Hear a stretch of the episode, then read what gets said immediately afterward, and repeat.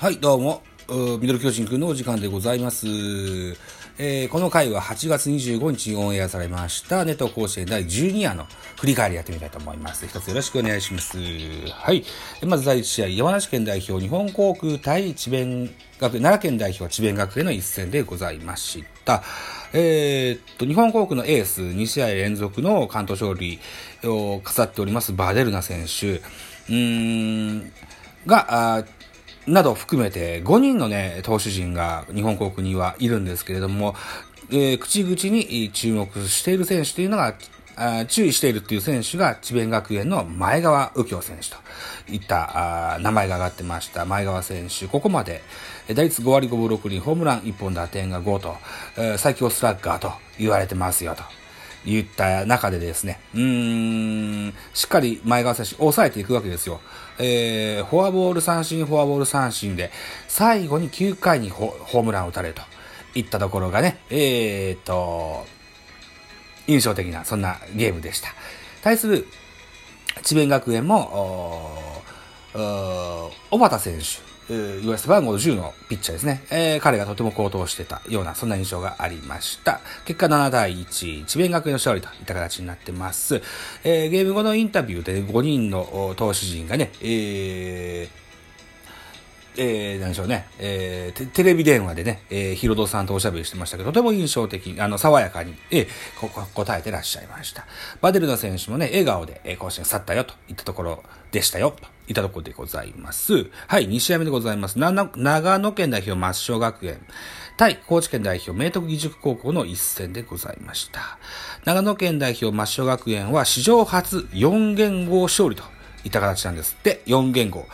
大正昭和、平成、令和と。ね、4元号ですよ。で、甲子園に勝ってるよといったような説明がありまして、注目は2年生の左腕エース、栗原エイト。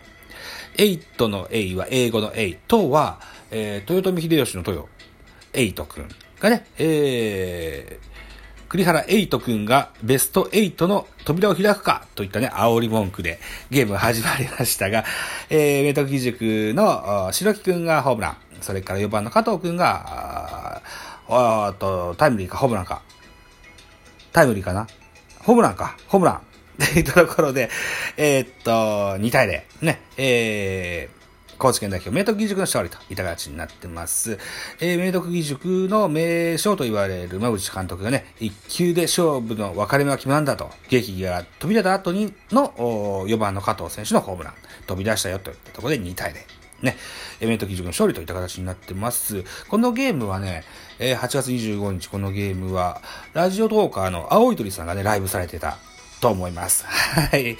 青い鳥さんお疲れ様でした。長野県のご出身なんですってね。えー、現在カナダにお住まいの方なんですけどね。うん。はい。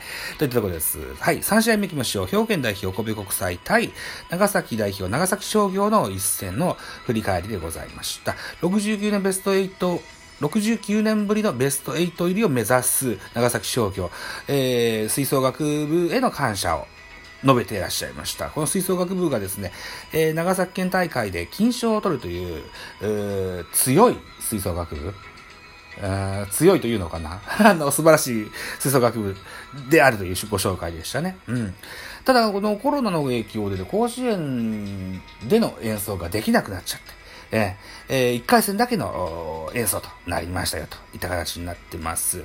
はい。えー、とてもこう、シーソーゲームになりましてね、9回裏4対4、えー、ワンアウト満塁、えー、フルカウントといったシーンがね、とても印象的に残ってます。ここからね、えー、っと、三振とライトフライでね、えー、ピンチを脱するわけですね。えー、っと、長崎商業がね。うん。で、延長戦行きますよと。そうすると、えー、10回表に、長崎は、うーんと、1点勝ち越しタイムリーでこう第4とするんですけどもね、えー、10回裏5対4で2アウト、2塁3塁いたところでですよ、えー、これサードゴロがイレギュラーしましてね、えー、2人返してしまったと。逆転サヨナラで、えー、神戸国際の勝利といった形になってます。えー、このゲーム振り返りの後に古田さんがですね、えー、この選手が素晴らしいということで、兵庫県代表、神戸国際大学の4番バッター、西川選手、これキャッチャーなんですけどね、えー、このゲームホームランも打ってるんですけど、それ、それとププラス、加えてですね、送りバントをダブルプレーに、えー、取った、えー、動き方、これをね、大変絶賛されていらっしゃいました。はい。西川選手、4番でキャッチャーです。ホームランの打てる機敏な強肩の星だというような印象でしょうか。はい。えー、1点差で、えー、勝ち続けているということは、こう、守備がしっかりしてるからの賜物であるというような古田さんの解説がございました。はい。第4試合目でございます。岩手岩手県代表、盛岡大付属高校、対滋賀県代表、近江、近江の一戦の特集でございます。近江はですね、2年生の山田というピッチャー、背番号8だったかな、うんと、3年生のキャッチャー、島滝くん。ね、えー、これ今現在バッテリー組むんですけれども、小学校の時代も一緒に組んでたんだよと。この時山田くんが、2年生のピッチャーの山田くんがキャッチャー、島滝くんがピッチャーだったんだよと。いうようなあご紹介ありました。はい。今でもとても、仲のいい関係が続いているというようなお話でした。対するは、岩手代表、盛岡大附属高校はマッスル破壊と称して、ネット甲子園で大変煽ってる高校でございます。はい。えー、といったところで結果ですよ。7対4。ね。近江の勝利といった形になっております。はい。えー、岩手県代表、森岡大附属高校の特集はですね、マッスル軍団を支える両母さんのお話が出てました。うん。えー、両母さんは監督さんの奥さんだそうですけれども、えー、ハードな練習の後に、えーえー、一番こう、肉につきやすいね、時間帯、食事のゴールデンタイム、この辺を意識してですね、えー、えー、球児たちをね、サポートしたよといったようなあお話が大変印象に残ってますといったところで、ネット甲子園の第12夜のまとめでございました。